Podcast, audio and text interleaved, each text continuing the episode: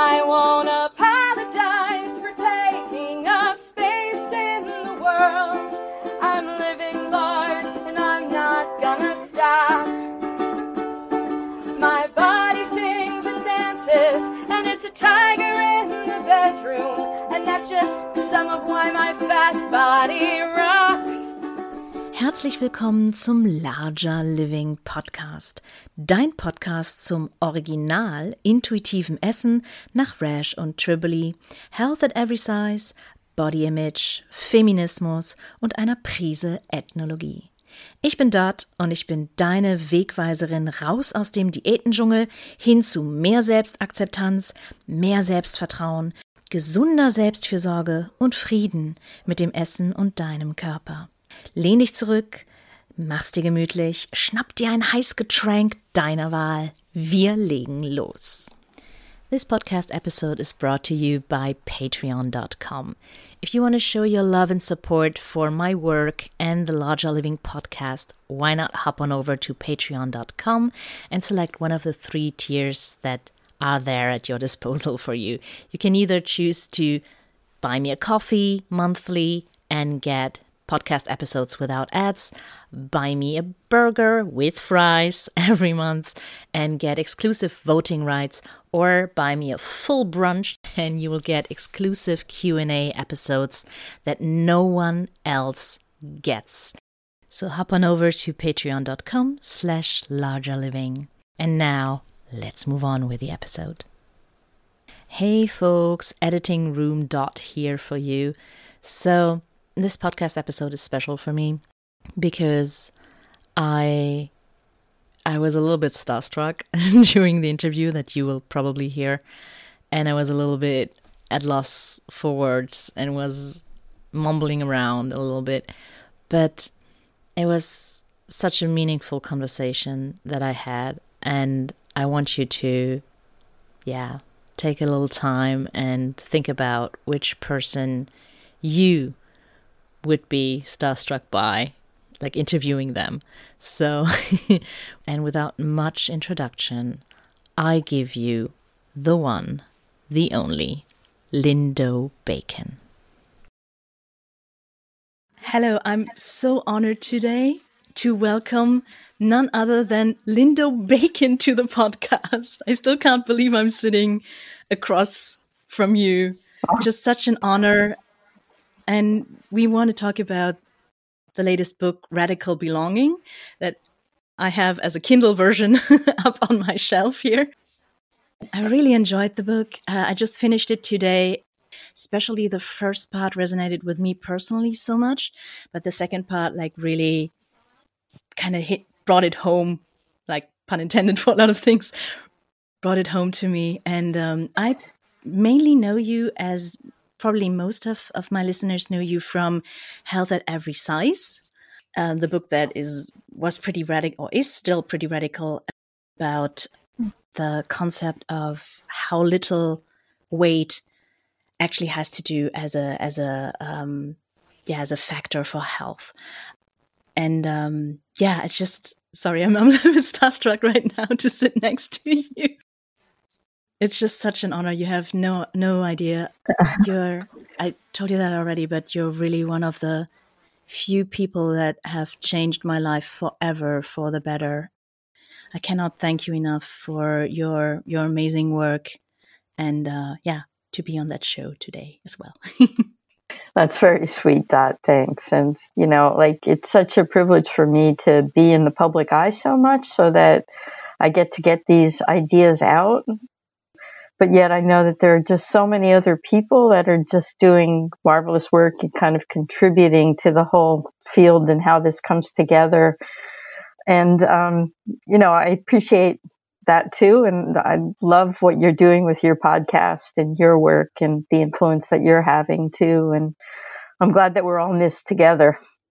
That's that's a great segue because it is about togetherness. It is about being, you know, coming together and rallying forces against diet culture so to speak and or against like oppression in more general terms and like really come together as a community and and um, and make each other stronger in the end. Very much so. And, you know, that was what I was really hoping in my book was that people feel better seen and appreciated and valued because not everybody gets that kind of feedback from the world. And so many of us feel alienated, whether it's because we feel like we're too fat, whether it's because of our skin color, or whether it's because of our disability status so many feel like the world just isn't meant for them. And that's what I want to change. Yeah. That's a pretty big goal, to be honest. It's really that's a pretty big goal. It is, but you know, just just in in the the few sentences that you've already said about the book, like it resonated for you. You felt seen. And so what that shows is it's possible. I mean, we can do this. Like, and I hope that that's the book that I've written is an opportunity for people to both be seen and then to show them the skills that I've learned along the way that allows for that. So true. So true. It seems that not just not just when we're talking about um, radical belonging or uh, health at every size, but also intuitive eating, which is part of health at every size. That the key to a lot of lot of those feelings of inadequacy or like oppression in the in the worst part the key to kind of unlocking or not really unlocking sorry the key the key to kind of alleviating that is mainly mindfulness in so many ways. I, I remember Evelyn telling telling me when I when I took the the counseling course that intuitive eating is just basically when you boil it down it's just interoceptive awareness 24/7 which is a form of, of mindfulness meditation so if you put it this way you're doing a mindfulness meditation 24/7 and I was just like eh, what what am I doing now 24 7, really? Actually, I'm not so sure that I would agree with that representation. I think that mindfulness is really valuable, but there's also, um, it disconnects us from the culture, you know, and a lot of those bad feelings we have about ourselves are because we go out in the world and that's what we get fed so I wouldn't want to make this into an individual act of, you know, it's up to you to just be mindful and then you can work with it because that's not going to be enough to protect you from the real life experiences people have of being denied opportunity or um, told that they're worthless when they go out into the world. So I think that there's another step that goes beyond mindfulness that's somehow about engagement with the world that becomes really important. Very true. Very true.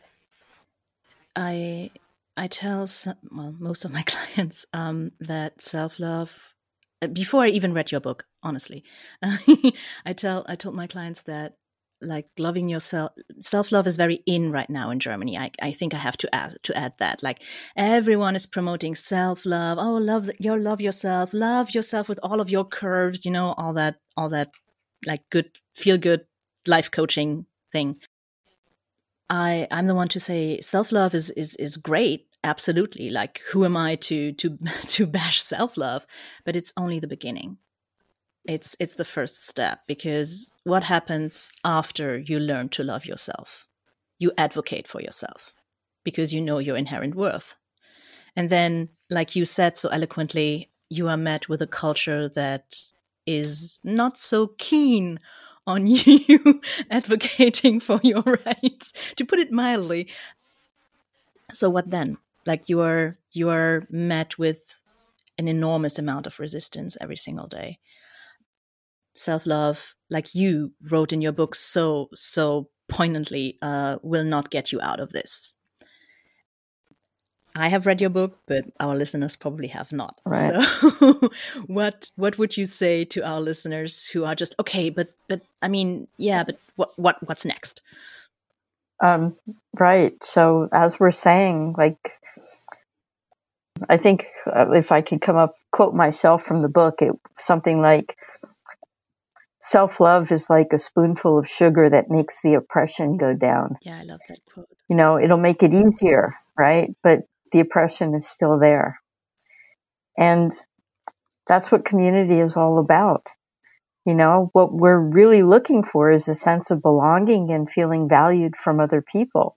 And there's nothing wrong with needing other people's love and acceptance. I mean, that's part of being human. We're biologically wired to want people to like us. Rejection hurts, you know, and, and in, in fact, if you were to put someone in an MRI scanner, you would find that when you're socially rejected, it follows the same pathways in your brain are activated as are when you're physically hurt. So what we know is that belonging is really important to us as humans. And to get that constant rejection is to put us in a state of high alert, which isn't very good for us either emotionally or physically. You know, it wears on our body to have that sense of stress all the time. And so the more that we can develop our skills to manage stigma and manage a difficult world, the more we can bolster our defenses and um, get through it. And we find too that those strategies, which are things like, you know, building community and having supporting, supportive, loving friends, that all of that stuff can not only buttress you against the damages that come from oppression, but can help you become stronger and thrive. So our connection to others is probably one of the most important things that we need in the world to help us to be happier and healthier too. Oh yeah. Oh yeah. Right right on. Right on. I I wanted to ask you, I, I want to ask you about, well, the recent development with COVID 19 and the global pandemic, because I, th- I, I, think this is a very, very important thing to talk about. I, can, I think that at this at this point in time, we all recognize that we are social creatures. Like, like there's no denying about it. I think I think every one of us has felt that that we do need this community more than ever. Like this community, we need community which community? Community in general, more than ever. We really need exactly what you said, like this loving, unconditional support, love, like also just, you know, someone to to talk to someone who listens someone who who's there for you someone who even though they might not understand what you're going through is curious about you and interested I can see it personally in my field uh, with the numbers of life coaches rising uh, globally uh, has been pretty like unbelievable this year. But in general, like what can let's let's just let's just let's just imagine like what can an individual who might be you know out of a job right now due to COVID, losing their their work connections with their colleagues, like losing their income, losing a big part of their identity as well, because so many people identify with their jobs, which is a problem in and of itself. But let's come to that later, maybe. What what could you like say to someone who just recently lost a little bit of their roots due to COVID nineteen? Sorry, what could you say to someone who recently lost their root due to COVID 19 is a full question dot. Just leave it as at that. I think that really um, what what we can offer to one another is compassion. And yes, we need to we need structural change. I mean, uh, we should be in communities where we're taking better care of one another it should be that our government would have our back and that there's safety support nets for people who lose their income. And yet we all know that both your country and my country, I'm in, I'm in the US, are failing miserably in that regard. As, as a community, we need to be there for one another. And on an individual level, that can show up in compassionate acts, whatever that might look like for you. I mean, that can take on different forms, whether it's just being there for somebody, you know, and like helping them to, like, you know, sitting with them and how messed up that is and how painful it must be. Then, you know, there's also things like doing compassionate acts, like shopping for somebody or, you know, whatever it might mean that there, there are ways that we can help people individually and we can be working on that structural change because we should have better systems in place to take care of one another. So I think compassion is at the root of all of this, but as individuals, there's a lot we can, a lot of different ways that we can show compassion. So true. I was just thinking about I most of my clients, um, I think it's it's not it's not an official number, and it's it's what what I have found. They kind of eighty percent of of people who come who come to see me for intuitive eating counseling uh, suffer from anxiety, be it like generalized anxiety, which is like the the biggest kind of anxiety, or like very specific anxiety anxiety issues. Some of them told me that this year has been like unbelievably tough for them because framed social interactions like the one at work that I just I just sketched are are easier for chronically anxious people because they know how to behave, they know what to say, they just know how to how to navigate. And then all of a sudden they either lose their job or they lose their workplace and are then sent home and and struggle with this and you know, Zoom calls are not the same as sitting across the table from someone. Same with with some other stuff. I just keep thinking of clients of mine who are particularly introverted, who have been like really met with a lot of extra struggles this year due to the pandemic. And people longing for community, but don't quite know how to get there. What would you say to those people? well, the first thing that I think is really important for all of us to acknowledge is that anxiety is a normal and healthy reaction to these these times. Yeah. Of course we're fearful, right? There's real reasons to be fear. There's, you know, bad stuff that's happening in the world right now the anxiety response is basically your body becoming hyper vigilant and aware and trying to protect you, you know, to watch out for you. Yeah. So it makes sense, right? And it's painful when we give into it because um, in the very moment, we're okay. You know, like it may be that you don't know where your next meal is coming from, right? But right now, you're here in the moment. So, in that sense, the anxious feelings are about things that are unreal or haven't occurred yet. So, that's why I, I liked when you were talking earlier about how important mindfulness is. Because mindfulness helps us to let go of our anxiety and embrace where we're at. And yet, that uncertain future is still a looming possibility. It's not like it ever goes away, right? And so we need to also be thinking about what we can do to protect ourselves so that the bad direction that we think we're headed in um, is softened somehow. Yeah, that's that's a great description actually. Like the bad direction is softened. So it, it's it's brilliant because the direction is still there. It just doesn't have that impact um, anymore. Right. So we still have to be looking at, you know, what can I be doing to get a job or to find some money or to get food?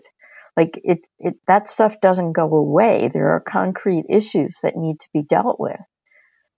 So you can hold on to both at the same time. Because in the moment, your worst fears aren't happening. You're surviving. Yep.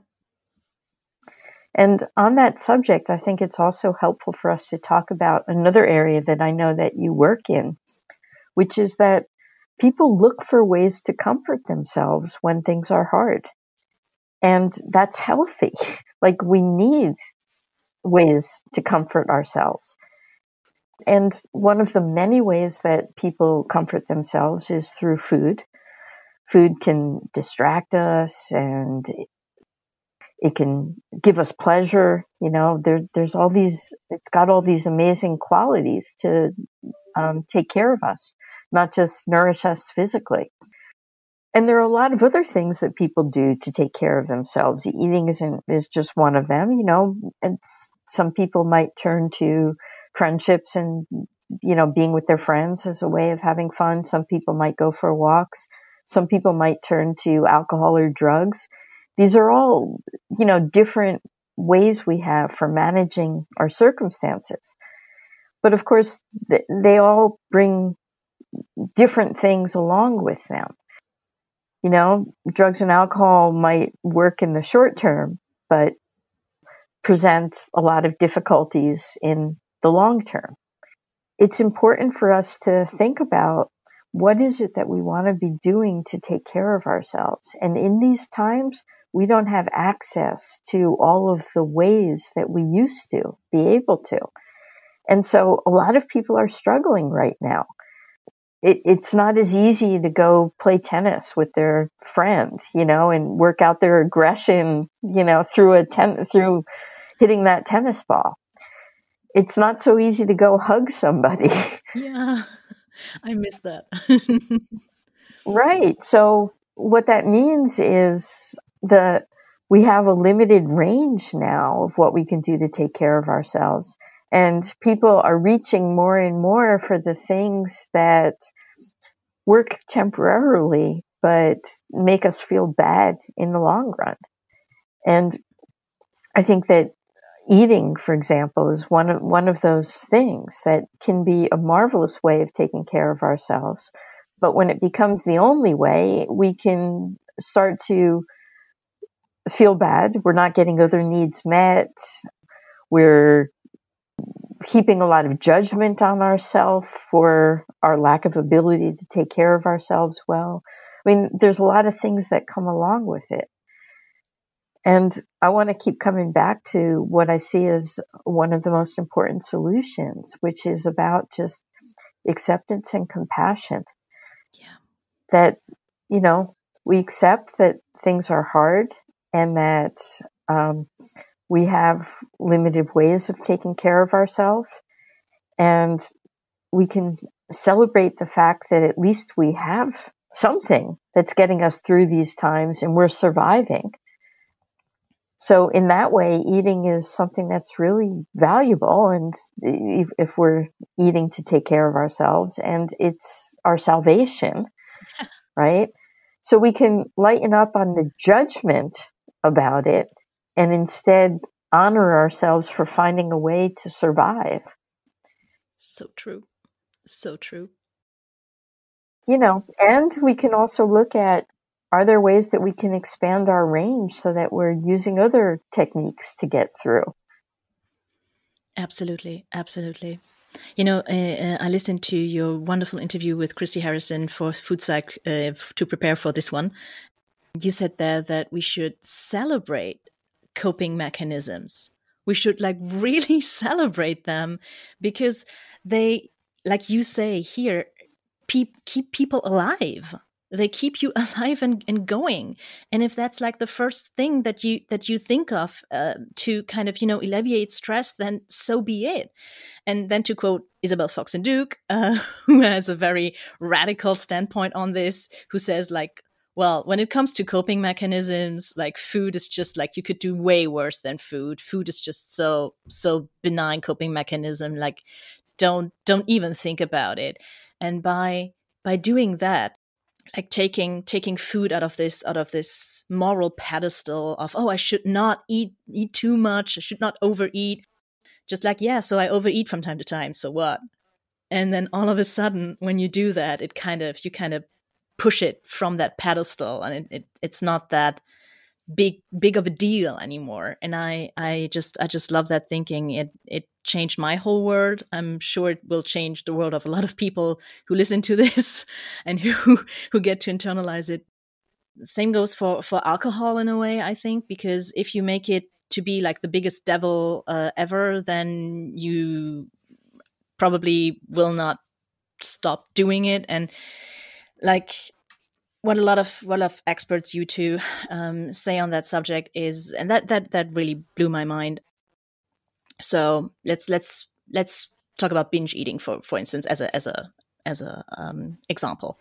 So you you're binge eating and you will never stop binging until you address the underlying issues for why you binge, and at the same time dismantling it the way that I just said, like pushing it off that pedestal. And um, that was that was for my personal recovery because I used to be a binge eater.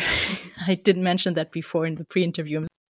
That to me was like really the, the, the biggest mind blow moment, and and like only only by having that that thought alone, actually binging is not such a big deal, and like really internalizing it. My my instances of binging like got to got down by I don't know at least two thirds, at least two thirds, and that speaks for itself. I, I think. And and now I quote Virgie Tovar, who has this amazing saying. I'm not sure if it's hers. She, she never claimed it as her own, but so when you're adding when you're when you're blaming your, your yourself for you know binging or drinking too much alcohol or like like unhealthy coping mechanisms, right? Uh, and then you're shaming yourself for engaging in them. You're adding shit to your shame sandwich.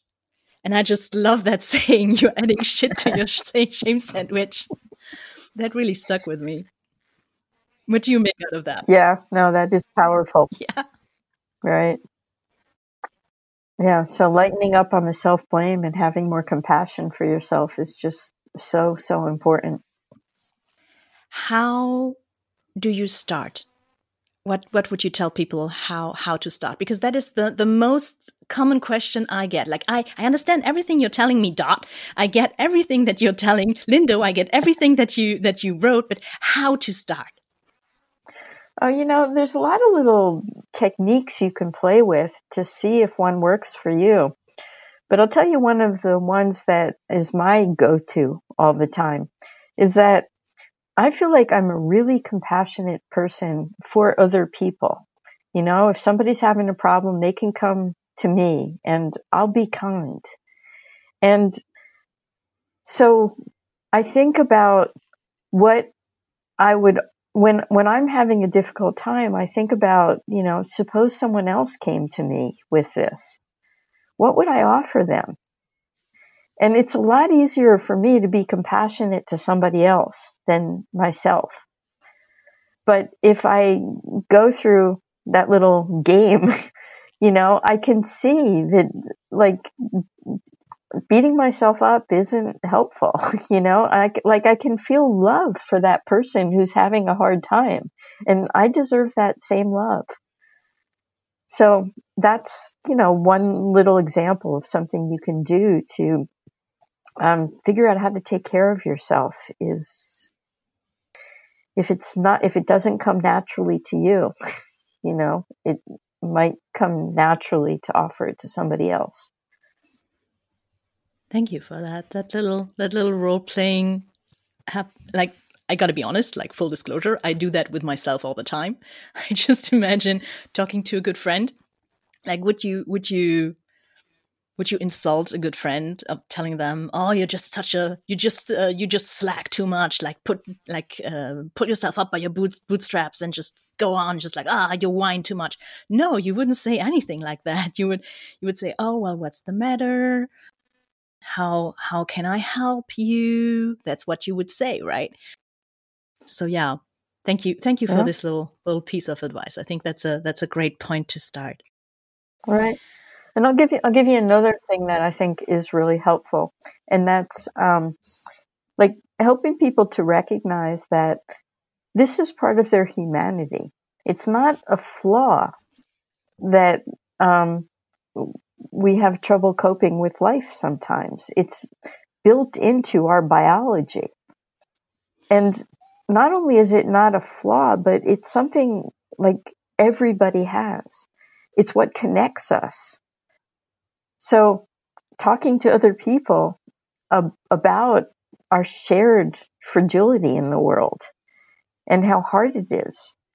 Like when you recognize that you're just being human, like this isn't specific to you. I mean, yes, you have your specific challenges to deal with, but all it's showing is your humanity and like it can help you to build connection with other people and that can help you get through it. Yeah, especially now. That's the only thing I want to add to that, especially in the global pandemic that we're facing right now. That's the only thing that was in my brain right now. Yeah. Yeah. And you know, and it uh, so even like think about something like drug addiction. I mean, in our society we're so typically like we're quick to blame addicts and to ostracize them. Um, but what if instead, you know, we just met them and said, "Oh, you're having a hard time, you know, glad you're finding a way to kind of temporarily um, divert yourself, right?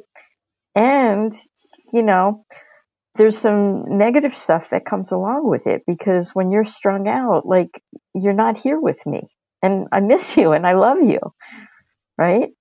Yeah. If we can love people through their addictions as opposed to being judgmental and thinking of it as bad, that's how we can help support addicts. And that's how we can help support our friends in all of their problematic behaviors. It's not about ostracizing someone when they do something that, you know, we feel is damaging.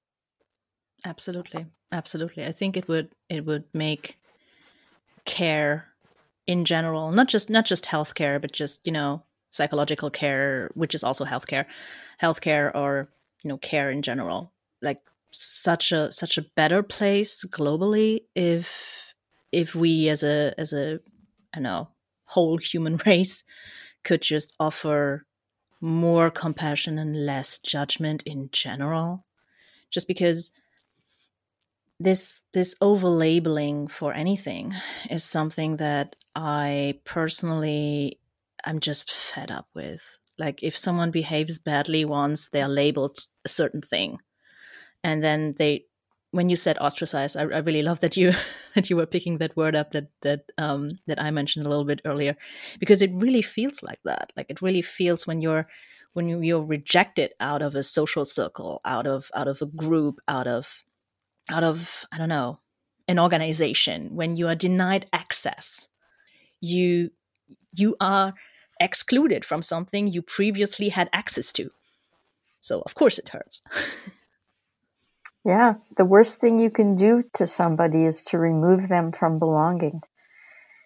And so the solution then is this idea of radical belonging. You know, that that's why I wrote the book. It's how can we make space to just love one another, not in spite of our humanity, but because of our humanity.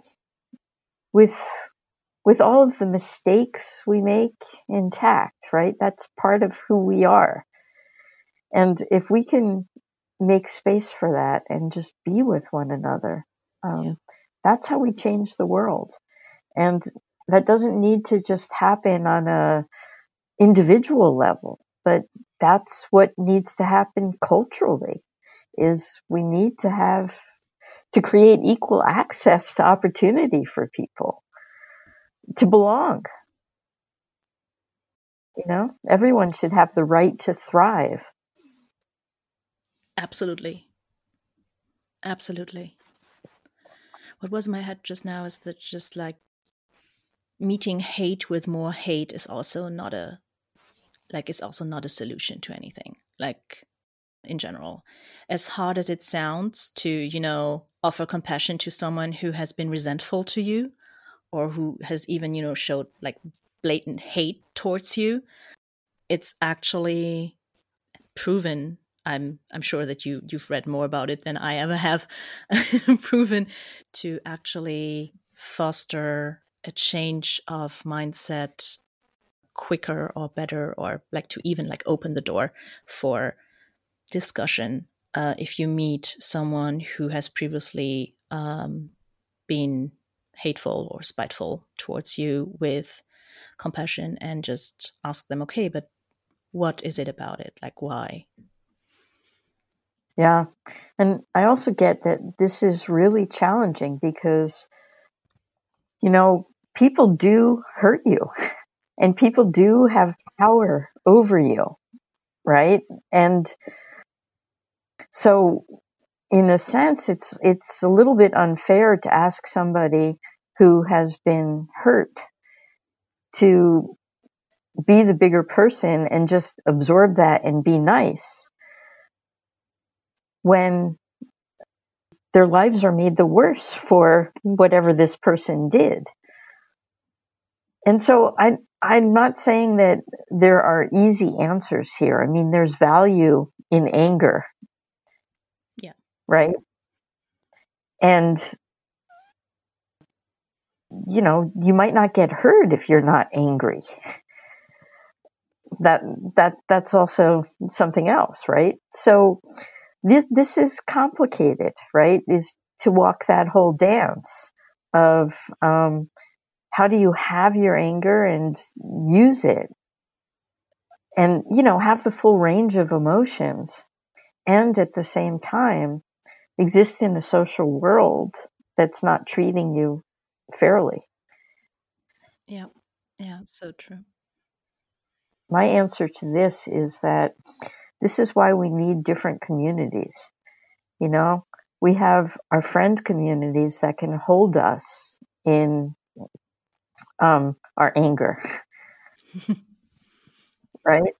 And then you know, in situations where we have less power, we can be more thoughtful and less reactive, right? About what's effective.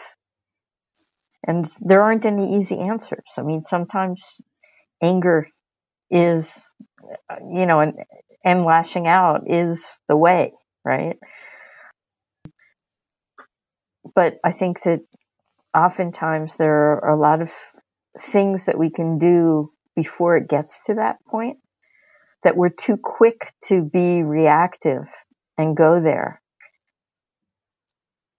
And sometimes that anger is like poison to us. You know, it might feel good in the moment to kind of displace it on somebody else. But it, it's harmful to us too at the same time right? And so if we can find ways of um, healing from our pain, it might unleash other ways that we can be with people that make us feel better and help the situation too. Yep. Yep. I was just thinking that good friends could also help you, you know, prepare to have difficult conversations. Right. I could rehearse with you or stuff like that. That could help you then in the long long run. Advocate for yourself with the support of your friends and also you know manage your anger better because you just rehearsed what to say. Right. It was just the first idea that popped into my head just then. Right right. Yeah. I want to i want to ask you a question that i i try asking all my podcast guests it's a it's a long one so bear with me it's a little bit complicated it's what is a question or a topic that you get rarely asked but that you are just thrilled to answer? Ooh, wow. Um, I don't have an easy answer here. Um, maybe it has something to do with, um, like, all right, I feel like people have I have this public persona that's out there, right? So like when you called me initially, you were just so thrilled and had me up on this pedestal and um and like it's beautiful. I appreciate that I get so much feedback from the world that I'm having an influence and that the work that I'm doing matters. And at the same time, like something about getting that adulation also feels really uncomfortable to me because there's a sense in which I have to keep performing for people in order to feel valued. And I'm scared at some point I'm not going to, you know, that maybe you're going to find something in my book that you don't like or you don't agree with and that because you're that your appreciation of me is dependent on this, on production of something. And that feels to me like I have a lot of pressure on me all the time. Like I am not that person. And so I suppose that's what I want is I want to figure out ways that I can more be showing my vulnerability to the world instead of just being the teacher that we look up to. And um, to get that validated, that people will still love me even if I mess up.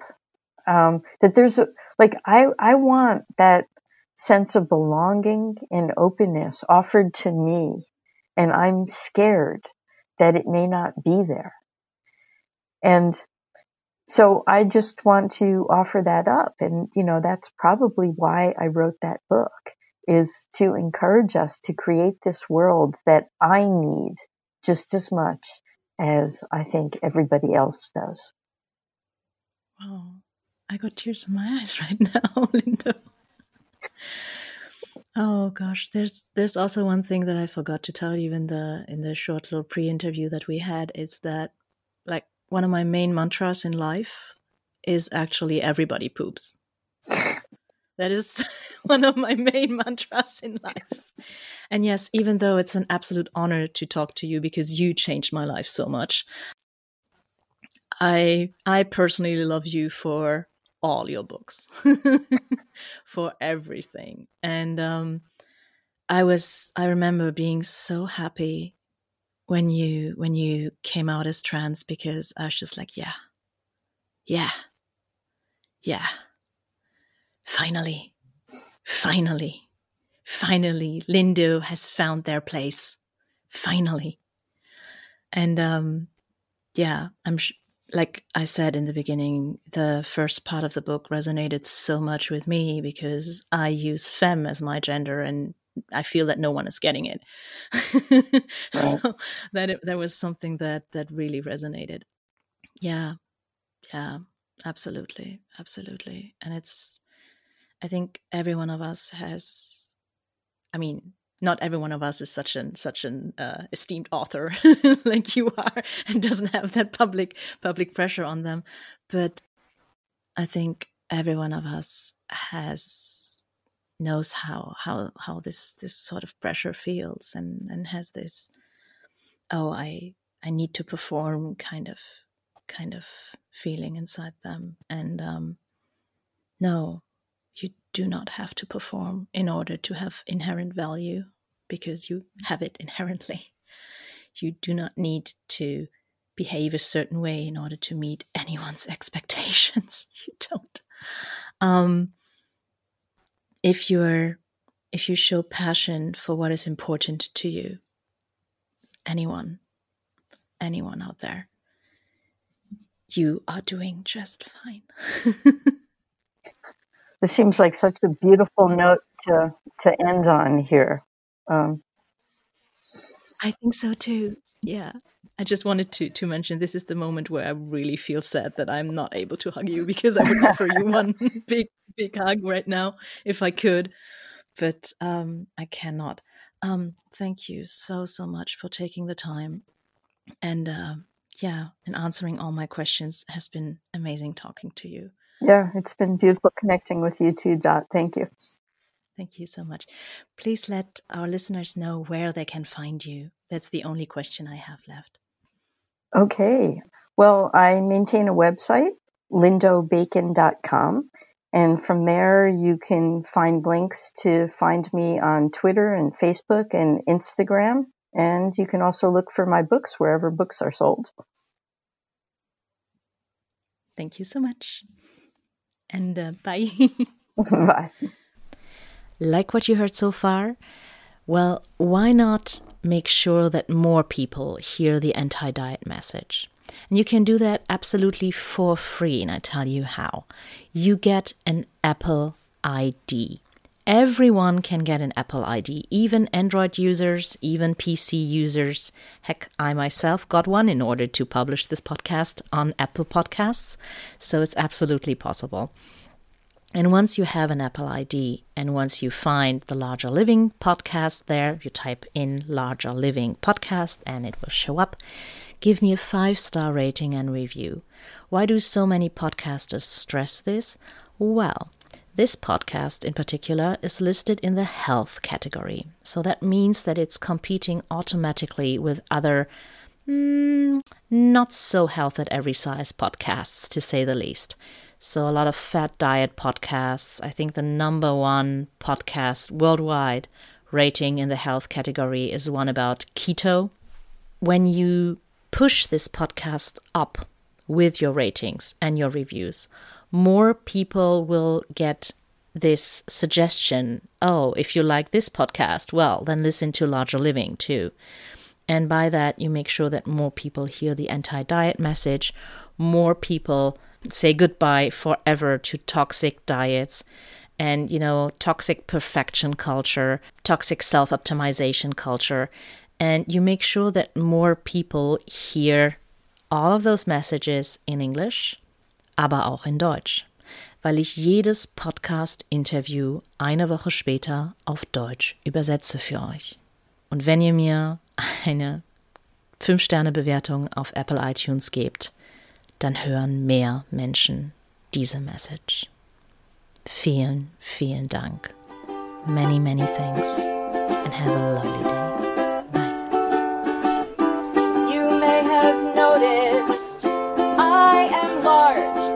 Can't hide it.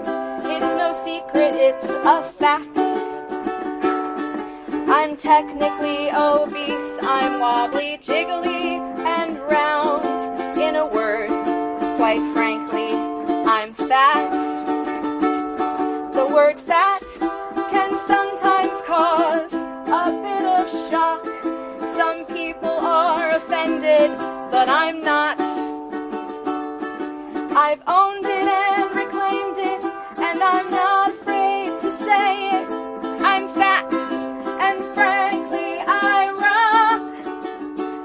won't apologize for taking up space in the world.